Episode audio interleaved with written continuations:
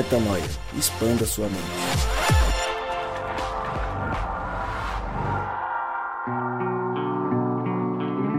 Está no ar mais um podcast Metanoia e você é muito bem-vindo para expandir a mente conosco no podcast Metanoia número 190, exatamente 190 vezes Metanoia, 190 vezes que você me escuta dizer que meu nome é Lucas Vilches e nós estamos juntos nessa caminhada.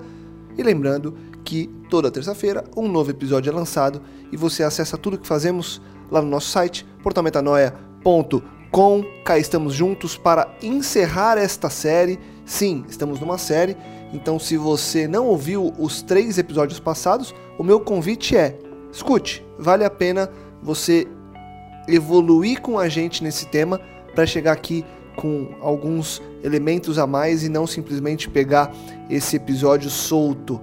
E vamos falar então para encerrar esse tema de idolatria, tema importante que tem gerado boas discussões e muita expansão de mente. Gabriel Zambianco, tá na paz? Fala meu brother, na paz. Tá felizão? Feliz, Tá legalzão? Legal, legalzão. Que bom. Tá pronto para falar de idolatria? Ah, vamos, né? Um tema gostoso, um tema que tá crescendo aí na, Na na mídia, metanoia. na Não, tô, popularidade. tô aprendendo um pouquinho mais. Espero que na popularidade esteja, seja uma crescente também, porque... Trending Topics. Tra- trending topics. Porque eu acho legal, cara, quando a Metanoia gente traz esse, Topics. esse viés, assim, que, que a gente não ouve, assim, tão... E, e deixa eu tão só te comumente, interromper, né? né? Tipo, desculpa. tão rotineiro. É, falar em Trending Topics, você que escuta a gente, a gente tem acesso aos dados e sabe que é bastante gente. Manda pra gente um e-mail falando o que, que você quer ouvir. Manda lá no nosso Facebook, no nosso Instagram. É, que tipo de tema você gostaria que a gente abordasse? É importante pra gente é, ser guiado pelo que você quer ouvir também. A gente é, baseia muito nossas discussões naquilo que a gente está vivendo, naquilo que a gente está vendo. Mas é legal você que caminha com a gente todo dia, toda semana, mandar pra gente a sua sugestão. Afinal de contas, é pra, é pra nós aqui, porque a gente aprende fazendo, né? É, pra gente é, é uma benção estar aqui junto falando isso, mas é pra você também. Então não deixa de, de compartilhar isso com a gente. Rodrigo Maciel, você tá felizão? Tô feliz, a Encerrando tá essa série aí, hein? Encerrando a série depois de quatro, depois de três episódios, esse é o quarto agora. É bastante contente da gente ter falado sobre esses assuntos aqui. E hoje um tema, eu acho que a gente encerra a série falando de uma coisa bem especial, que é como que a gente pode encontrar descanso para substituir de fato esses ídolos que, que a gente colocou num trono que não lhe é de direito. Então estou bastante contente que a palavra de Deus se manifeste no nosso meio aqui, que a gente consiga é, mais uma vez é, expandir a mente com todo o conteúdo que Deus, que Deus preparou para nós nessa, nessa noite. Legal. Então o Rô, o já começou a falar do tema e já pode até ficar contigo aí, Rô, porque eu acho que o começo dele, ele é... Na, na verdade, acho que esse episódio ele é muito direto ao ponto. Por quê? Porque a gente está falando de da solução para esse processo ser o descanso na nossa, da nossa identidade em Cristo. Quando a gente identifica que somos o que somos por causa de Cristo, a gente está mais próximo de encontrar essa paz. E aí eu pergunto para você, Rô, por onde começa esse caminho? Esse caminho de. A gente já falou tanto de identidade, tanto de Cristo, tanto de encontrar a paz, e agora a gente junta tudo num, num, num pote só. Como é que eu faço para começar a encontrar essa paz? Qual que é a importância de eu encontrar essa paz, essa alegria em olhar para minha identidade como o reflexo do Pai, como o reflexo de Cristo, e isso me satisfazer a ponto de eu não precisar ou não querer colocar outros ídolos no lugar. Perfeito. Ah, Eu acho que antes de mais nada a gente tem que lembrar que a gente falou aqui alguns episódios atrás, dentro dessa série de idolatria, que o coração caído é uma fábrica de ídolos. E que o coração novo, o coração de Jesus em nós, ele não fabrica novos ídolos, mas ele é influenciado pela nossa história e o quanto a gente idolatrou ídolos ao longo da nossa experiência, da nossa vida. Então vale a pena lembrar que se eu tirar um determinado ídolo do meu coração é, ne- nesse processo, o, o meu, a minha tendência pecaminosa, a minha carne tende a colocar lá outro. E ela vai fazer isso constantemente, ou seja, não basta retirar o ídolo de lá. Você precisa colocar algo no lugar. Você não pode deixar essa casa vazia, esse trono vazio. Você precisa colocar Deus lá no lugar, porque Ele é o único que pode satisfazer todos as nossas, os nossos anseios e as nossas necessidades, nossos desejos. Ele é o único que, que pode nos dar, nos dar a paz, a verdadeira paz e a verdadeira alegria, que só vem do Espírito, só pode ser produzida no Espírito Santo. Então, é, uma, com, com base nisso em mente, como que a gente encontra, é, como que a gente coloca Deus nesse lugar? E aí eu queria começar com um texto que está em Colossenses 3, é, de 1 até o 9, diz o seguinte: Portanto, já que vocês ressuscitaram com Cristo, procurem as coisas que são do alto, onde Cristo está sentado à direita de Deus.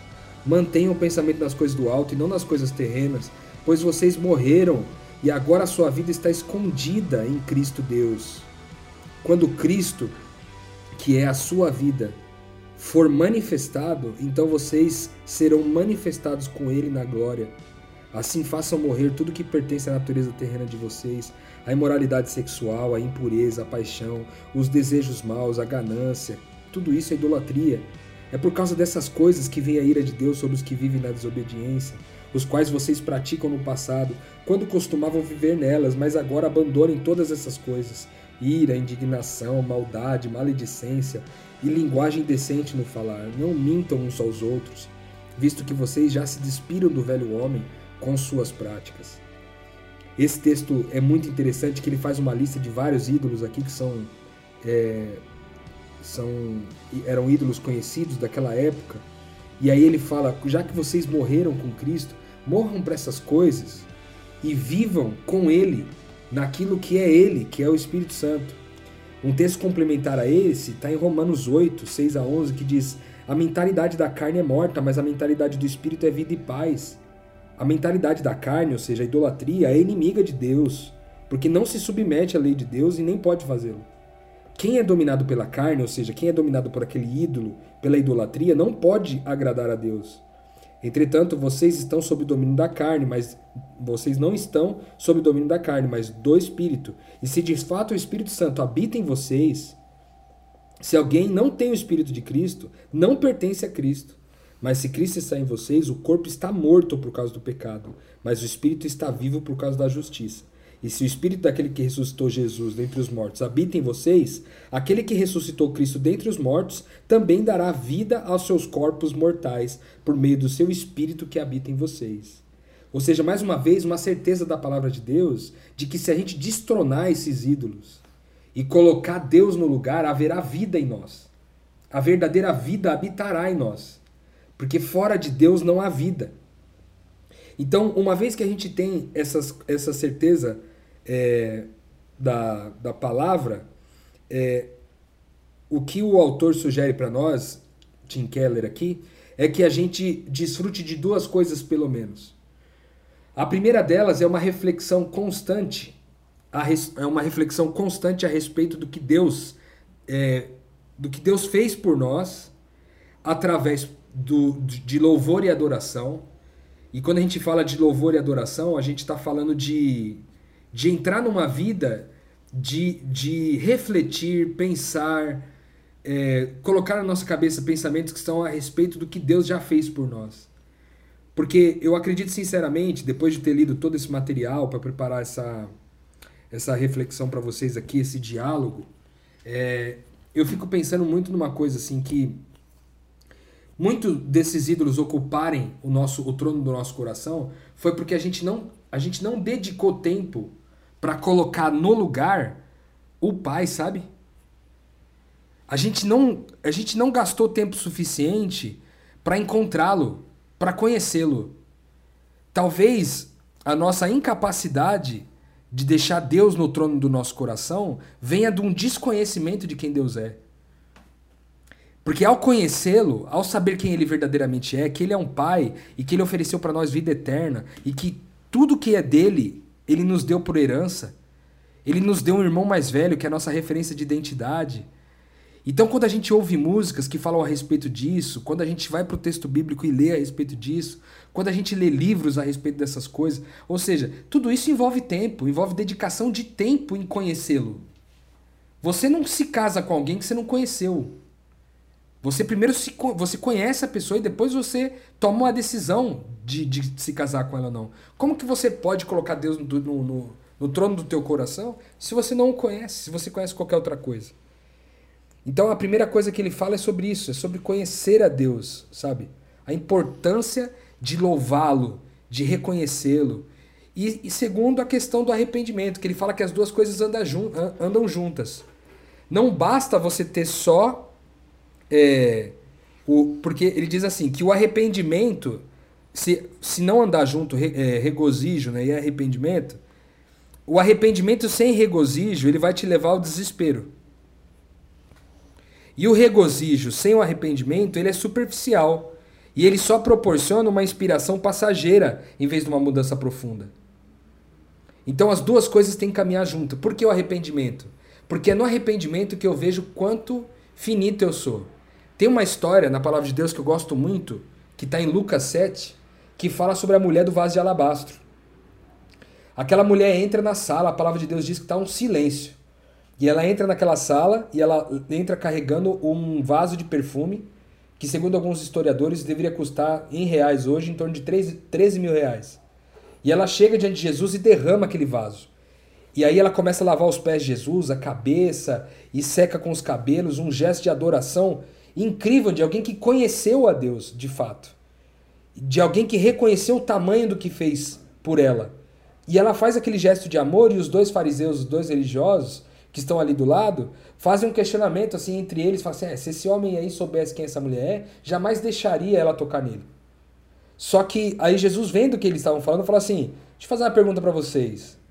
Um, é, dois homens contraíram uma dívida com o empresário. Um de, de- é, contraiu uma dívida de cinco moedas e outro de 50. Nenhum dos dois podia pagar a dívida. E aí o empresário foi lá e, de- e te- pagou a dívida dos dois e perdoou a dívida dos dois. Na sua opinião, quem é mais grato? O que devia 5 ou o que devia 50? Ele perguntou para os fariseus. Aí o fariseu logo de prontidão respondeu: É, o que devia 50. Ele disse: Pois então, aquele que muito entendeu que deve, muito entendeu que foi perdoado. Porque muito entendeu que foi perdoado, muito é grato. E porque ele muito é grato, muito ama. Então, aquela mulher só amou Jesus daquele jeito porque, veja, esse foi considerado um dos, por Jesus, um dos maiores gestos de amor que ele recebeu enquanto estava aqui na Terra. E esse gesto de amor foi oferecido por uma profissional do sexo. Com algo que certamente ela, com- ela, ela comprou com dinheiro de prostituição. Com dinheiro da profissão dela. E aí pra você ver, Jesus, é- é- essa mulher oferece tudo que ela tem pra ele. E, e- e há um gesto de adoração significativo aqui, de ofertar, de fato, que essa mulher demonstra o quanto grande esse Deus é na vida dela. E aí a, a- a crítica de Jesus para os fariseus está em cima disso. Você não vai amar igual essa mulher, sabe por quê? Ele, é- é- Jesus ainda fala assim, ó, é costume do nosso povo, é costume do nosso povo, quando a gente chega na casa de alguém, você ungir a cabeça com óleo e lavar os pés. Vocês nem isso fizeram. Ou seja, a indiferença daqueles fariseus com Jesus dentro da casa deles era tão grande que nem um gesto tradicional eles fizeram com Jesus. Já aquela mulher deu tudo que tinha. Tudo que ela tinha acumulado ao longo da vida, um gesto de adoração absurdo. Por quê? Porque ela entendeu o quanto ela era pecadora, primeiro. E porque ela entendeu que era muito pecadora, ela entendeu o quanto perdoada ela foi. E porque ela entendeu o quanto perdoada ela foi, ela, ela se tornou muito grata. E porque ela se tornou muito grata, ela adorava e amava Deus demais. Então, esse arrependimento tem que caminhar junto com o nosso regozijo. A gente tem que se alegrar em Deus ao conhecê-lo cada vez mais. Mas a gente também tem que reconhecer o quanto pequeno nós somos. O quanto pecadores nós somos. O quanto idólatra nós somos. E aí, reconhecendo cada vez mais essa nossa finitude, essa nossa incapacidade, a gente pode, junto com o regozijo em Deus, é, entrar nesse descanso.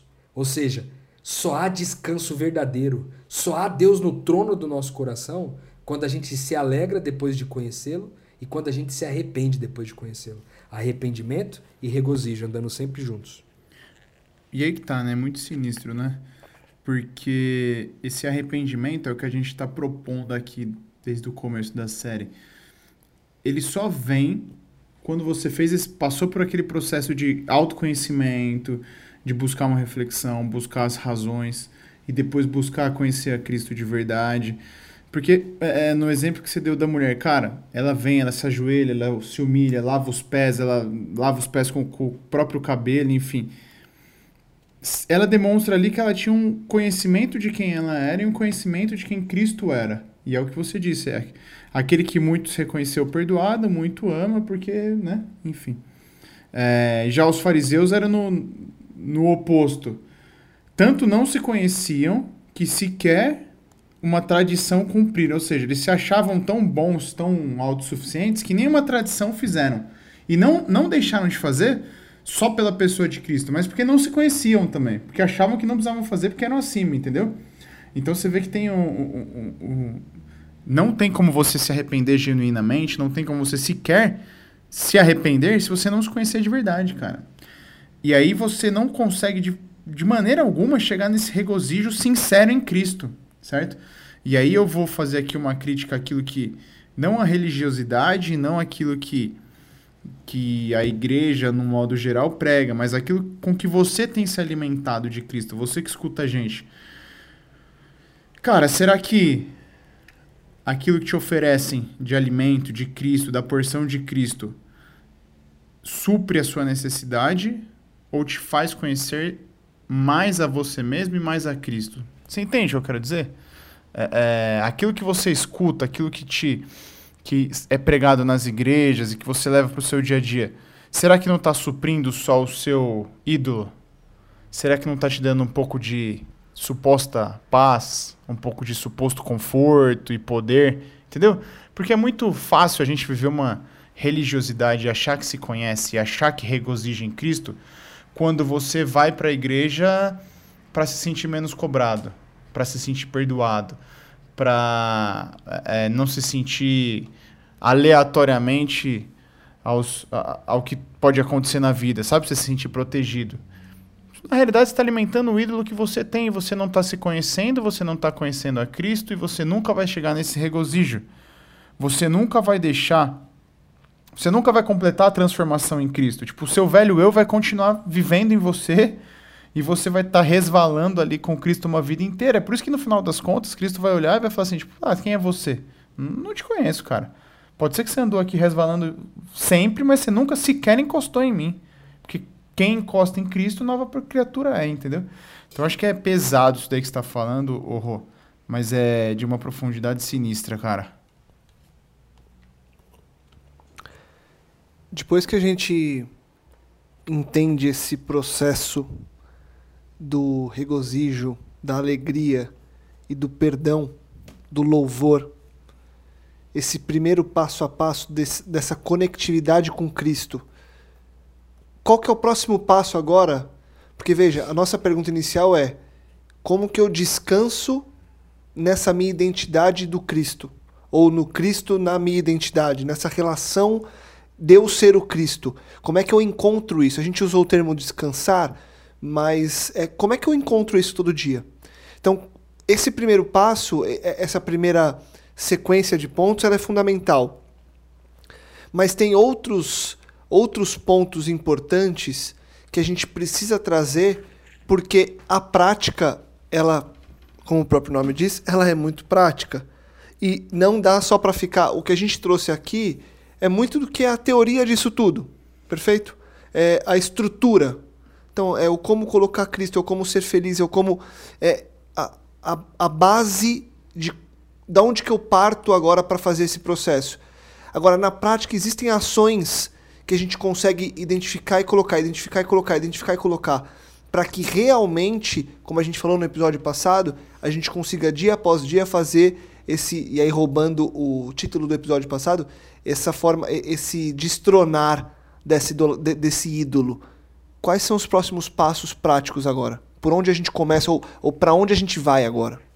Então, uma coisa que eu gostei muito nesse processo todo aqui e que eu concordo assim, especialmente na minha vida, eu acho que eu que eu tenho experimentado isso de alguma forma, é, é essa busca é, essa busca por conhecer a Deus. A primeira coisa é essa, seja através do louvor, do texto, podcast, cara, tudo Lembrando, você não, você não coloca alguém no trono do seu coração que você não conhece. Você tem que experimentar dele.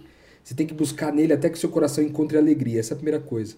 Agora, quando a gente fala de descanso, a gente tem que pensar o seguinte: do que, que a gente vai descansar? O que, que é que nos deixou cansado, que precisa, que a gente está precisando de descanso? E aí tem algumas coisas, por exemplo, uma das coisas que nos deixa, nos deixa cansados é a tentação.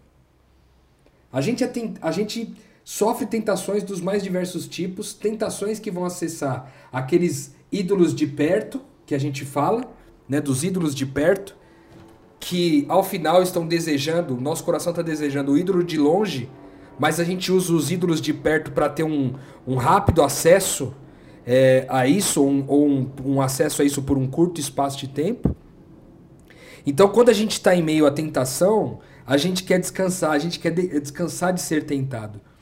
E aí, nesse sentido, a gente, a gente só vai encontrar mais uma vez descanso na graça de Jesus.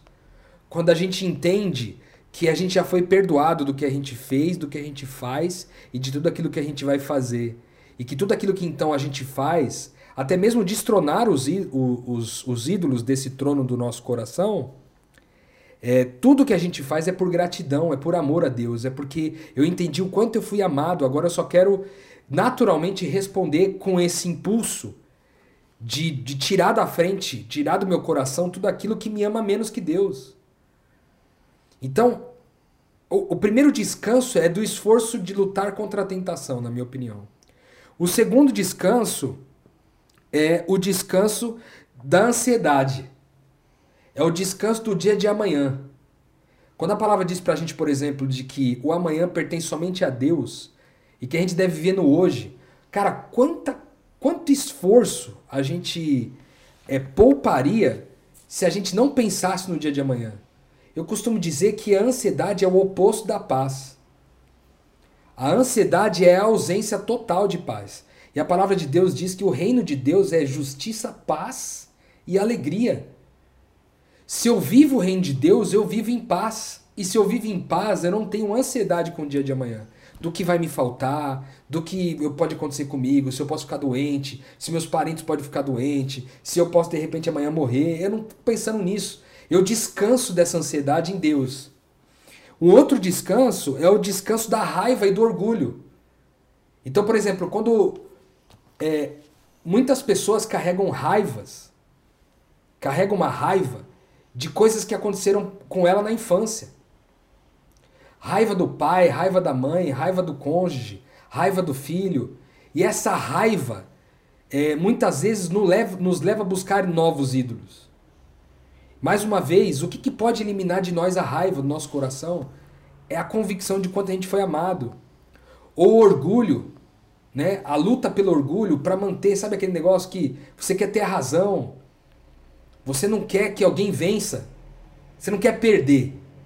E aí você vai em Deus e ele te ensina o valor de perder, que mais reconhecido no reino é aquele que fica para depois que mais reconhecido no reino é aquele que serve, não aquele que é servido. Então, de novo, convicções que a gente encontra na palavra. E por último, o esforço que a gente tem contra a rejeição e um senso de, de desvalorização. Muitos de nós lutamos com isso, de ser rejeitados, sabe? E aqui eu quero confessar, em nome de Jesus, eu quero confessar um, um ídolo que eu descobri essa semana, meu. E eu fiquei bastante chateado comigo mesmo, assim. É, ao, re, ao receber algumas críticas na minha rede social, eu percebi que aquilo estava tava retirando um pouco da minha paz, assim. Ao receber algumas críticas de algumas pessoas, ao ouvir algumas mentiras, é, ao ouvir algumas, algumas, alguns discursos que são muito semelhantes a discursos de perseguição e tal, eu comecei a me sentir um pouco mal e aí eu comecei a me perguntar, uma, pô, eu já Estudei com os meninos lá o negócio de, de identificar os ídolos. Eu vejo que tudo aquilo que tira minha paz e minha felicidade pode ser um ídolo do meu coração. O que, que é que estava no meu coração com essas críticas, com essas mentiras? O que, que é que estava no meu coração que não era Deus? E aí eu cheguei à conclusão, cara, que era minha reputação. Que eu estava valorizando demais a minha reputação, de tal forma que toda vez que eu podia ser impactado por alguma crítica, alguma mentira, alguma coisa que pudesse me tirar a minha reputação, eu talvez perderia a minha paz. Então, isso tem um pouco a ver com essa questão da luta contra a rejeição e contra o senso de desvalorização, sabe? Às vezes a gente fica lutando para poder usar máscaras, lutando para poder defender nossa reputação, lutando para fazer com que as pessoas aprovem a gente, sendo que se a gente olhar para Deus, cara, o próprio Deus, aquele que criou o átomo e aquele que criou o astro, ele largou tudo isso, cara, para vir para cá e passar a humilhação que passou, para que ao final ele dissesse para mim, Rodrigo, você não precisa mais ter medo de morrer. Eu te dei a vida eterna, você é participante de quem eu sou. Tudo que é meu é seu. Eu compartilho com você todas as coisas.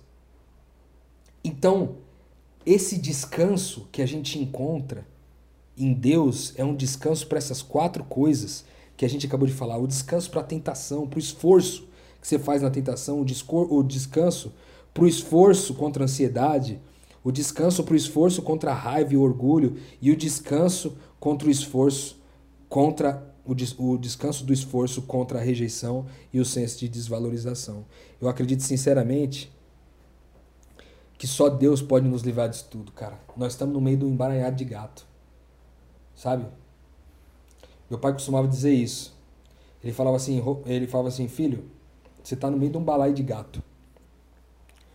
Balai de gato é aquele negócio que, o, que os gatos ficam, né? E que é feito de tecido. E aí aquele tecido ele é todo trançado, todo cheio de trança e tal. E eu fico me lembrando desse exemplo do meu pai, pensando, o balaio de gato é exatamente onde a gente está vivendo, cara. A nossa viver longe de Deus, viver distante dele é estar necessariamente num balaio de gato, cara. Porque se a gente escapa de um ídolo, a gente cai em outro. Escapei da segurança financeira, caí na pornografia. Escapei da pornografia, caí na, no ídolo da religião. Escapei do ídolo da religião, caí numa pessoa que agora se tornou meu ídolo. Escapei da pessoa que se tornou meu ídolo, agora é a adoração da pessoa para mim que me torna ídolo. Agora é eu que sou ídolo. Enfim, tantas essas coisas é, mostram pra gente o quanto, o quanto a gente tá ferrado se a gente não buscar Deus para colocar Deus no, no, no, centro do nosso coração. Então só Ele pode dar descanso para isso tudo. Se você que está ouvindo a gente agora é, se sente cansado por qualquer dessas características que nós citamos aqui, cara, busca, busca Deus até se encontrar. Porque eu te asseguro que o dia que você encontrar Deus nessa busca, porque a palavra de Deus diz em Apocalipse 3 que ele está à porta e bate. E se alguém abrir a porta, ele vai entrar no coração. Eu comprei uma camiseta esses dias atrás, que essa a camiseta tem um coração gigante desenhado assim, e dentro do coração tem vários ídolos. E embaixo do coração, na entrada do coração, tem Jesus batendo a porta. E aquilo foi bem profético para mim, porque eu comprei a camiseta já faz alguns meses e agora a gente está falando disso. Me lembrei agora da camiseta. Jesus está batendo a porta para entrar no teu coração que está lotado de ídolos. Só que para isso ele vai ter que destronar tudo isso daí. E eu quero dizer uma coisa para você. Destronar um ídolo dói, mano. Dói demais. Sabe por quê?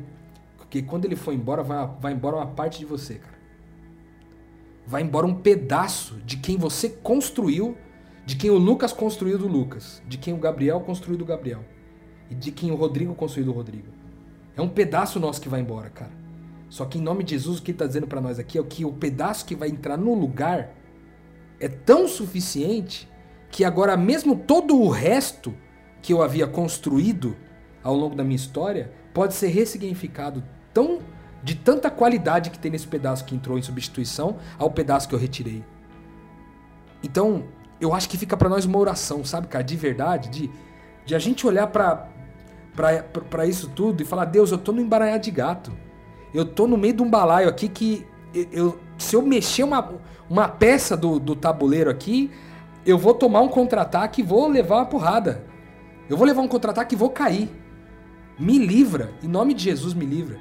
Mas aí, em nome de Jesus, eu peço para que você, você clame, para que Deus te dê o querer, sabe? Assim, o querer de buscá-lo, de conhecê-lo.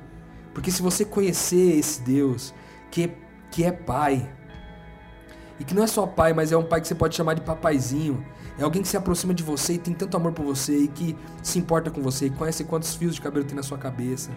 Ele sabe toda a sua história, ele conhece de você mais do que ninguém. Ele fez tudo o que fez e morreu numa cruz por causa de você. Ele estava pensando em você, ele queria você fazendo companhia para ele nessa família. Cara, que ídolo pode oferecer isso para você? Será que a pornografia, a segurança financeira, a sua carreira, o seu tempo, seja lá o que for, será que alguma dessas coisas pode te oferecer alguma coisa que seja que sequer 1% boa? 1% do que é bom do que Deus oferece para você, cara. Então, em nome de Jesus, é, coloca no lugar aí do seu coração Jesus para entrar no descanso, cara. Descansa nessa paz. Descansa da sua ansiedade, descansa da sua insegurança, do seu medo. Só Ele pode te oferecer isso aí, meu irmão. Então, em nome de Jesus, eu acho que é isso que a gente tem que colocar no nosso coração. É colocar o próprio Cristo de volta. Antes que a gente que a gente se perca tanto ao ponto de não saber mais o que a vida é. Sabe? Porque eu acho que a gente se perde tanto. Eu vejo tantos, eu vejo muitos meus amigos, cara. Eu vejo muitos meus amigos assim que seguiram caminhos e, e se perderam tanto, foram tão longe que eles já não sabem mais o que a vida é, cara. Aí qualquer coisa pode ser vida, sabe? Essa é minha oração hoje. Primeiro por mim, que ao falar dessas coisas todas eu não, eu não seja encontrado cometendo as mesmas falhas. Mas também por você que está ouvindo esse podcast agora, que por tanto tempo tem, tem colocado um ídolo no lugar do pai aí, cara. No lugar que só pertence a ele se você se distanciou tanto por causa dessa idolatria, por causa das coisas que você colocou no lugar do seu coração, meu irmão, clama a Deus de novo. Ele nunca está longe o suficiente, sabe? Para não, não autorizar esse pedido. Ele está sempre pronto para quando você chamar, falar: Pai, eu preciso de você de volta. Me faz encontrar alegria. Eu te faço essa pergunta: você sente alegria na presença do Pai? Você, você ainda sente alegria na presença do Pai? Você ainda o busca? Você ainda conversa com ele, você ainda é, você ainda conhece sobre ele na palavra, você ainda se reúne com pessoas que, que creem no mesmo Deus e que adoram o mesmo Deus para poder louvá-lo, para poder cantá-lo, para poder chorar levantando a sua mão, para lembrar o quanto que ele já fez por você, cara.